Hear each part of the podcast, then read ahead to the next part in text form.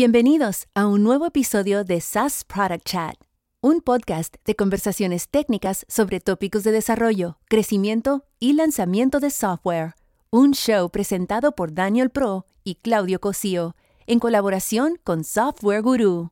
Hola, bienvenidos a un nuevo SaaS Product Chat, como cada semana. Desde abril de 2018 nos conectamos Claudio desde la Ciudad de México y yo desde Barcelona para charlar de productos SaaS Hoy tenemos una invitada especial en el chat. Vamos a hablar de un producto SaaS B2B que nos gusta mucho a mí y a Claudio y ha salido en más de una ocasión en nuestros chats. Hablo de coda.io o Coda, que es una herramienta de gestión todo en uno. Puedes montar ahí encima tu wiki, tu documentación, tus hojas de cálculo, tus slides, todo en, un mismo lugar. Y ya, me lleva mucho gusto saludar a, Elena, que es líder de diseño de producto en Coda. Bienvenida, Elena. Hola, gracias por invitarme a hablar con ustedes.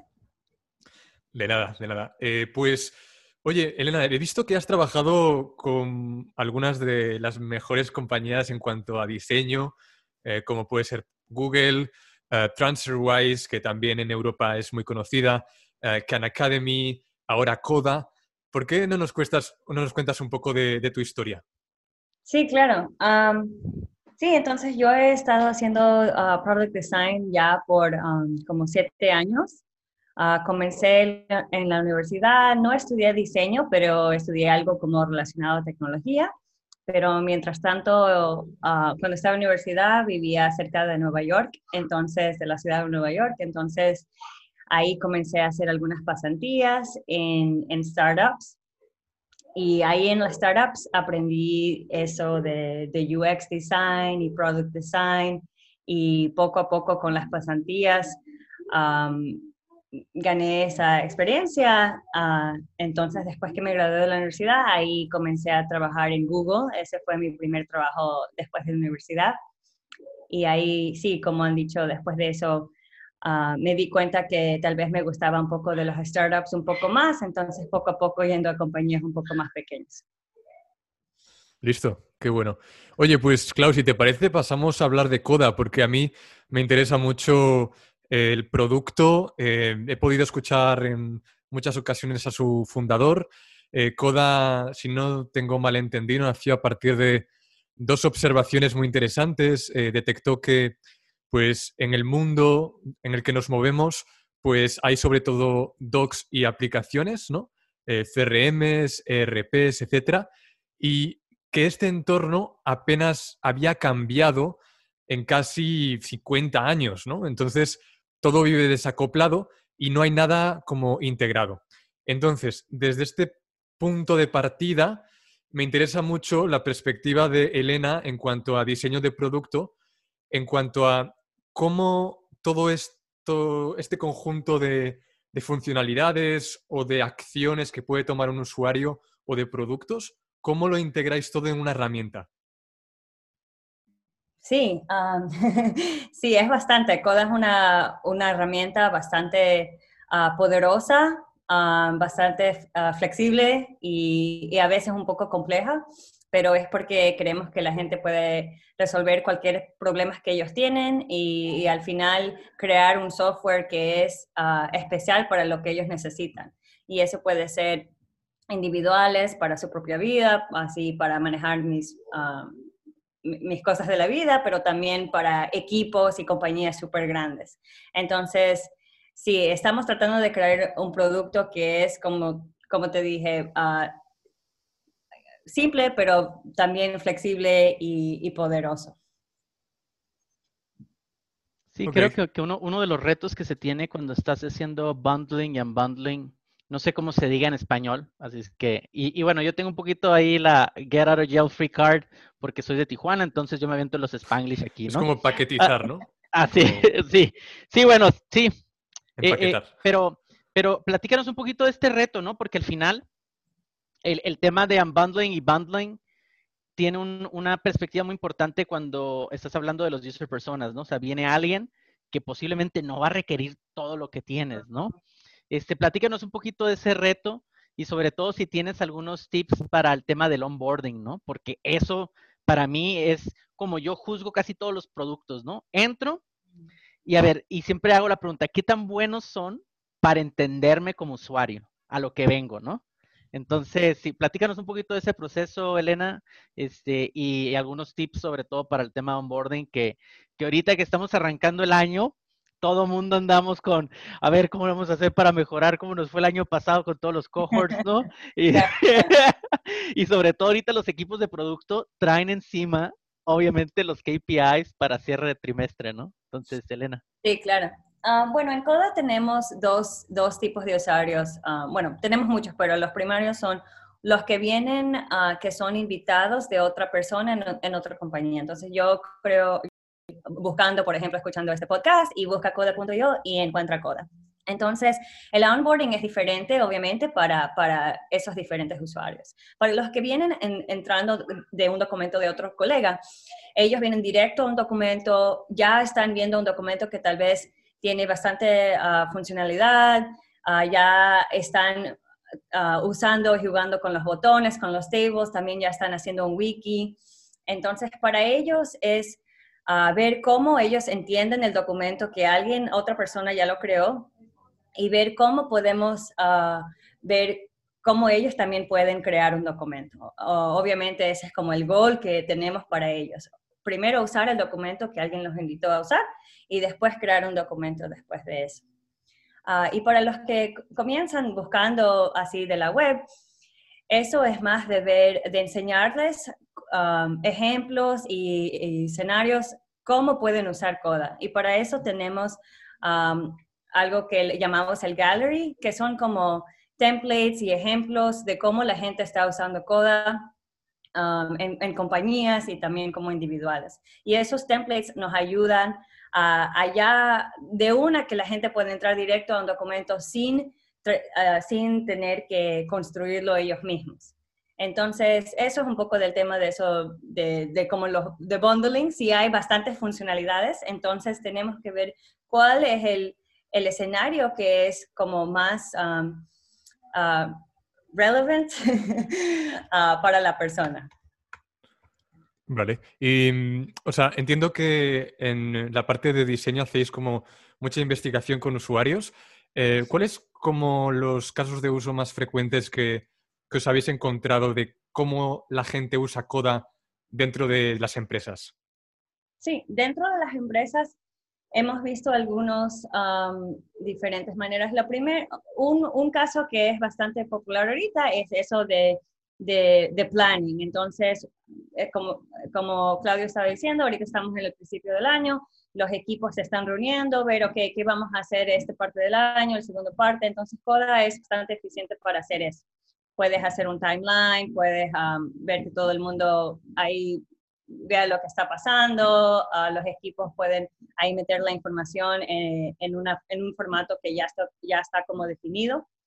Entonces, eso de, planear para el año, eso es, eso es algo que hemos visto bastante. El segundo, el segundo uh, tema que la gente hace es manejando proyectos en, en, general. Entonces, diciendo, ok, estas son las cosas que tienen que hacer el equipo de ingeniería, estas son las cosas que tienen que hacer los diseñadores, um, en qué tiempo vamos a, hacerlo. Um, entonces, eso es más como cómo los, los equipos um, funcionan día a día. Vale. Y también, Elena, he leído ya hablando también más de la compañía, que en eh, Coda usáis ciertos rituales. He leído uno que se llama Dory y Pulse. Eh, ¿Y ¿Cómo, estas técnicas forman parte de la cultura de reuniones? ¿Por qué son importantes? Sí, entonces, uh, Dory es un, es un ritual que usamos que es, ah, por ejemplo, estamos teniendo una, una meeting entre toda la compañía y la gente puede ahí poner preguntas o ideas que, que ellos tienen y otras personas pueden ir y, y darle un bote, un bote para sí o un bote para no. Entonces, eso nos ayuda bastante, especialmente ahora cuando todos estamos trabajando remotamente, para ver que cada uno puede contribuir con sus ideas ah, y no es siempre, oh, que el que habla más, más fuerte es el que, el que al final habla, sino todo el mundo tiene oportunidad para contribuir y, y, y al final las ideas que son como más no populares, a veces son las que son como más uh, controversial, también son las que, las que hablamos sobre eso. Oye, eh, y, el, y, un tema, eh, has tocado un tema muy importante, ¿no? Que siempre es la, la democratización, si lo queremos llamar así, de, de las apuestas que realiza una organización. Sí. Pero, ¿qué tan divergen mucho de, de, las, de la visión y misión muchas veces esas ideas o generalmente lo que propicia este, este, este ritual es que se, se apeguen a ellas, ¿no? Eh, coméntanos un poquito ahí cómo, cómo incentivan, ¿no? Porque al final, en cualquier organización, pues bueno, hay gente que, oigan, este, deberíamos hacer un coda, eh, por, poner algo, ¿no? En blockchain, ¿no? En Ethereum, ¿no? Let's go, decentralized coda, ¿no? Entonces, eh, cuando, ¿cómo, digamos, cómo moderas y cómo incentivas a que esas ideas sean aquellas que estén alineadas hacia move the needle, ¿no? O sea, mover la, organización hacia adelante, ¿no? Sí. ¿Cuál es tu visión de ello? Claro, bueno, aparte de cómo usar esas, esos rituales como, como los dories, donde la gente puede votar, también tenemos el concepto de diferentes tipos de, de, um, de reuniones.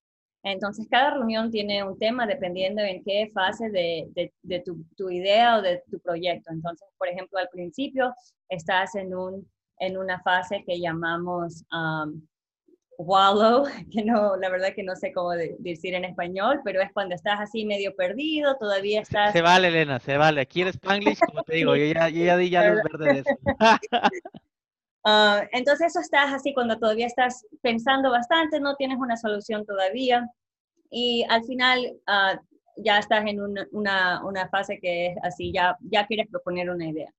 Entonces, bueno, dependiendo en en, en la fase que estás en tu idea, uh, tú vas a la reunión y tú dices, ok, yo ya quiero proponer esto, aparte tenemos un concepto de, de, de como líder de la, de la reunión, entonces yo como líder de esa reunión, yo tengo que decir, bueno, nosotros necesitamos uh, saber esto y esto, esto, porque esto es algo que nos está bloqueando para seguir adelante. Entonces, aunque tenemos esas ideas de, de, de, de, que todo el mundo puede contribuir y que puedes votar por tus ideas y todo lo demás. Al final del día es la responsabilidad del equipo para saber qué es lo que necesitan para seguir adelante. Ok. Eh, también eh, he leído y también he escuchado por, el founder que en Coda tenéis una cultura de shipping eh, muy singular porque, bueno, aunque los productos SaaS tienden a lanzar features constantemente para que se perciban novedades, Coda se toma esto muy, en serio. De hecho, he visto que, tenéis una cultura muy de hackathons, donde, si no estoy mal, cada trimestre tenéis uno. Entonces, em, no sé si nos podrías contar como cuál es el porcentaje de las ideas que se ejecutan en el roadmap que viene de hackathons directamente. Sí, sí, sí, verdad. Tenemos hackathons cada trimestre toda la compañía participa en eso, incluyendo ingenieros, diseñadores, uh, customer support, uh, human resources, todo, todo el mundo.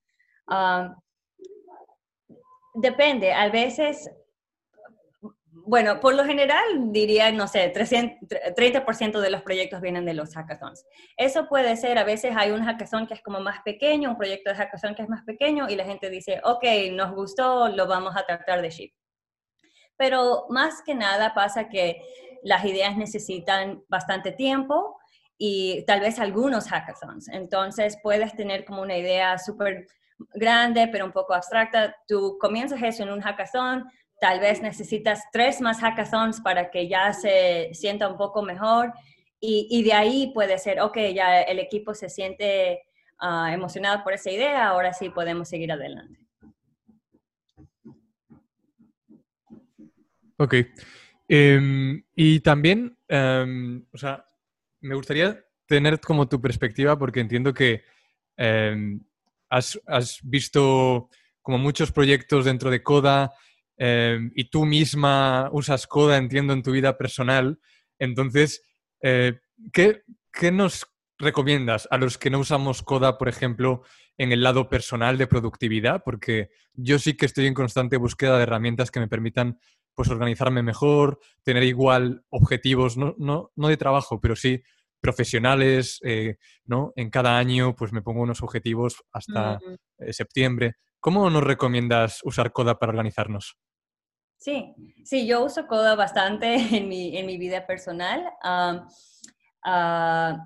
por ejemplo, yo tengo un documento de también como de mis goles del año y, y yo tengo una auto, automation, una, una automation que, que, me manda un email cada mes diciendo, ok, este es tu goal para este, estos tres meses, me recuerda de eso y también tengo un, un recuerdo que me dice, ok, anda a escribir qué tal te fue este último mes relacionado al goal que, que hiciste. Entonces hay, hay, algunas cosas así que, que Coda hace um, que te puede ayudar para, para que siempre estés pensando de eso, que, que, tal vez no vas a ver en otras herramientas. Uh, entonces, eso es algo que a mí me gusta bastante de uno de los documentos que yo tengo para mis goals. Uh, y también como tenemos bastantes, un documento puede tener varias páginas y, y, puedes tener páginas dentro de páginas, entonces eso también te ayuda a organizar como tú quieras. Puede ser de un tema o por tiempo o algo así. Oye, Elena, y me gustaría también ahí, eh, porque la comunidad de Software Guru, hay mucha gente, la, mayoría de los que nos van a escuchar son desarrolladores, ¿no? ¿Qué, recomendaciones les das a los desarrolladores, ¿no? O sea, para mejor, para tener un mejor ritmo de trabajo con el área de diseño, ¿no? Que muchas veces, eh, aunque vivimos en una burbuja de contenidos en Medium y lo whatnot, eh, es un, hay un reto ahí importante, ¿no? There's a struggle, ¿no? Siempre entre desarrolladores, diseñadores, entre el área de ingeniería, el área de producto también, ¿no? Eh, si quieres, iniciamos con el más sencillo ahorita, eh, desarrolladores y diseñadores, ¿cómo, cómo imponer un buen ritmo de trabajo, ¿no? Donde no se estén ahí el estira y afloje, ¿no? Sino más bien es el, el como dicen en España, ¿no? El tiki-taka de, del Barcelona Fútbol Club, ¿no? O sea, se van pasando el balón y avanzan para meter el gol. El gol es que salga el producto en los tiempos que se habían estipulado, ¿no? O sea, al final no es de qué tan bonito salió, qué tan este, eficiente, eficiente el código es, qué tan rápido, no, o sea, al final es los features que habíamos quedado que vamos a lanzar como, como equipo de producto, se lanzaron en forma, ¿no? Sí, claro. Sí, yo pienso que lo más importante es que lo, en, un equipo que puede ser desarrolladores y diseñadores, siempre tienen que saber que están trabajando a la misma cosa, que, están en el mismo equipo y que al final van a construir la misma catedral, van a construir la misma cosa. Pero para, entonces eso es una cosa que es importante. Si el diseñador tiene una visión en su cabeza y no ha comunicado eso a todo el equipo, o, puede ser el product manager y todo el equipo no está eh, en, la misma, en, el, en, la misma page de, de, qué es esa visión, cuál es esa catedral que van a construir, es súper difícil colaborar desde el principio, porque no se van a entender cuáles son los goals, porque eso es importante si no sabes cuál es la visión. Um, entonces, eso para mí es súper importante y, y bastante difícil, porque a veces Ah, tú piensas que la gente eh, ya, ya sabe, ya todos sabemos lo que estamos haciendo, cuál es el gol, pero eso no es, no es siempre tan fácil. Lo otro es que como un diseñador, lo que yo siempre recomiendo a otros diseñadores es que tienen que saber un siempre tienen que ver de los dos lados cómo están pensando la otra persona. Entonces, un diseñador tiene que pensar, bueno, yo sé que eso va a tomar bastante tiempo para un developer, pero entonces, ok, en ese, en ese caso le voy a decir, bueno, está bien, no tenemos que hacer, poner tanto tiempo, pero en este otro caso sí es bastante importante. Entonces, saber, saber cuál batalla vas a, vas a seguir. Pero es lo mismo de la otra manera también un developer tiene que saber, ok, si esta es la visión del product manager o de todo el equipo, la verdad, tienen que saber, ok, este, esta parte sí es súper importante y aunque me va a tomar bastante tiempo, yo entiendo que es una, una, una parte importante de la visión. Entonces, esas son como las dos cosas que, que yo recomiendo. ¿Y, ¿Y, esto lo hacen a través de documentos, a través de reuniones? O sea, ¿qué, qué, qué artifacts utilizas o, qué rituales utilizas para llegar a ese consenso, no? O sea, porque muchas veces eh, tuvimos la reunión, lo hablamos, sí, todo perfecto, te vas, llegas al siguiente día y es como que si lo que hablaste y se acordó en la reunión, o sea, entró por aquí y salió por acá, ¿no? Entonces, eh, ¿qué, recomiendas tú también para que justamente aquellos este, consensos, aquellos acuerdos, estén en algún lado, en algún, de alguna manera, para que si hay dudas, tienes la referencia, ¿no? Sí, siempre es importante tener un, un, artefacto. Entonces, dos cosas que usamos bastante en Coda. Uno es um, crear como un press, press release o una comunicación a prensa. Entonces, esto es algo imaginario que el, equipo produce al principio de un proyecto y, te imaginas un, algo que la prensa va a escribir. Ok, Coda va a hacer no sé qué, no sé qué y escribes un párrafo de lo que tú, de la mejor ah, cosa que puede escribir la prensa. Entonces, eso, eso es bastante bueno porque primero que es pequeño. Nadie quiere leer cinco páginas cada vez que se quieren que acordar o que cuál es nuestra visión. Entonces, eso te da primero un, título que supuestamente debe ser ah, fácil de acordarse porque es supuestamente de la prensa. Entonces, eso es algo que hacemos bastante y ayuda porque todo el mundo puede leerlo rápido y decir, ah, sí, esta parte me emociona, esta parte no tanto, esta parte la verdad que no vamos a poder construir en tres meses o lo que sea. Lo otra, la otra cosa que hacemos es, ah, en la parte de diseño, crear imágenes que llamamos como North Star Designs o así como la visión última y esto solo pueden ser como algunas pantallas, no tienes que diseñar toda la experiencia, sino es una pantalla o un screen o algo, una, un picture que, que representa bastante de las ideas que, que, que el producto tiene, que entonces tiene que ser algo que tiene bastantes cosas ahí, pero que comunica el mensaje que, que, quieren. Entonces no es de ya diseñar toda la experiencia, sino una escena o dos escenas que van a representar la visión. Cuéntanos, Elena, algún eh, feature o algún eh, proyecto interesante en el que hayas estado muy encima, porque estoy viendo aquí eh, bastantes que, constantemente estáis lanzando, por ejemplo, estoy viendo uno que se llama Published, que es súper interesante de convertir un, documento de coda en, un sitio compartible en Internet, ¿no? que sea vivo, que interactivo, que pueda ser accesible para todo, toda la web. Em, cuéntanos, en este en concreto o en otro que te haya gustado especialmente. Sí, sí, ese proyecto de publishing fue uno que me gustó bastante, todavía trabajo en eso. sí, eso se trata de convertir un, un documento a una, eh, a una página web y que la puedes compartir, puede salir en, en, ah, Google o, otros lugares para, para buscar páginas. Aparte de ese proyecto también era crear uh, coda.io slash gallery, entonces es una galería donde la gente puede submitir sus documentos.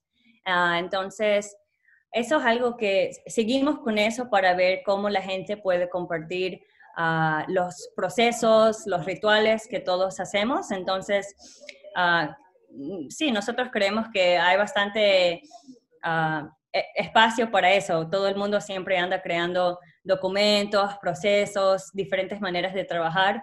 Entonces, es súper chévere que la gente puede compartir eso con otros. Ok. Sí, creo que el, pues, tema, eh el tema de comunidades es muy importante, ¿no? Eh, ya, no estamos eh, yendo un poquito de lado del tema del producto, pero eh, veo que hay una comunidad detrás de Coda muy interesante. Eh, compártenos un poquito tu experiencia con, con, ello, ¿no? No sé si, y también si eso fue lo que te interesó por entrar y trabajar en Coda, ¿no? O sea, porque el Gallery justamente muestra ese, esa, esa cara, esa faceta de Coda, ¿no? Que es la comunidad ayudando a otros miembros de la comunidad a que, a que puedan sacarle mejor provecho a la herramienta, ¿no? Sí, sí. La, la, comunidad de Coda siempre nos asombra porque cuando construimos algo, ellos siempre lo usan en maneras que nunca, nunca hubiéramos nosotros pensado o pensado que iba a ser popular. Entonces, eso es siempre interesante para ver. Y estamos viendo todavía cómo podemos darle más oportunidades a esa comunidad para que se puedan ayudar más. Y, también vemos que hay comunidades dentro de compañías y eso no se ve tanto por afuera, pero ves bastante que dentro de las compañías que usan Coda, la gente se ayuda, uh, comparte tips, cómo usar Coda ah, y eso también es interesante de ver. Muy bien, Elena. Pues yo creo que podemos dejarlo aquí. Si quieres, compártele a toda la comunidad de Software Guru donde te pueden encontrar por el Internet. Sí, claro, me pueden encontrar en Twitter. Ah, soy el, uh, Elena Hard. Súper. Pues muchas gracias por tu tiempo. Que, que tengas también por fuera o algo que quieras compartir, Elena. Ah, no, ahorita no.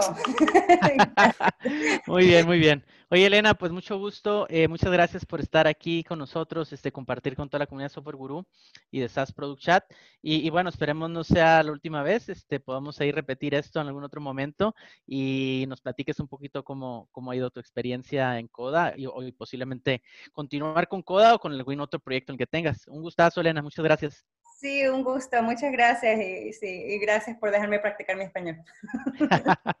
Perfecto. Hasta ahora. Hasta la semana que viene. Chao. Chao. Nos despedimos por hoy. SAS Product Chat está disponible en YouTube dentro del canal de Software Guru y en todas las plataformas de podcasting. Cuéntanos qué te parece en nuestra cuenta de Twitter, arroba chatsas y en sasproductchat.com. Nos escuchamos en el próximo episodio.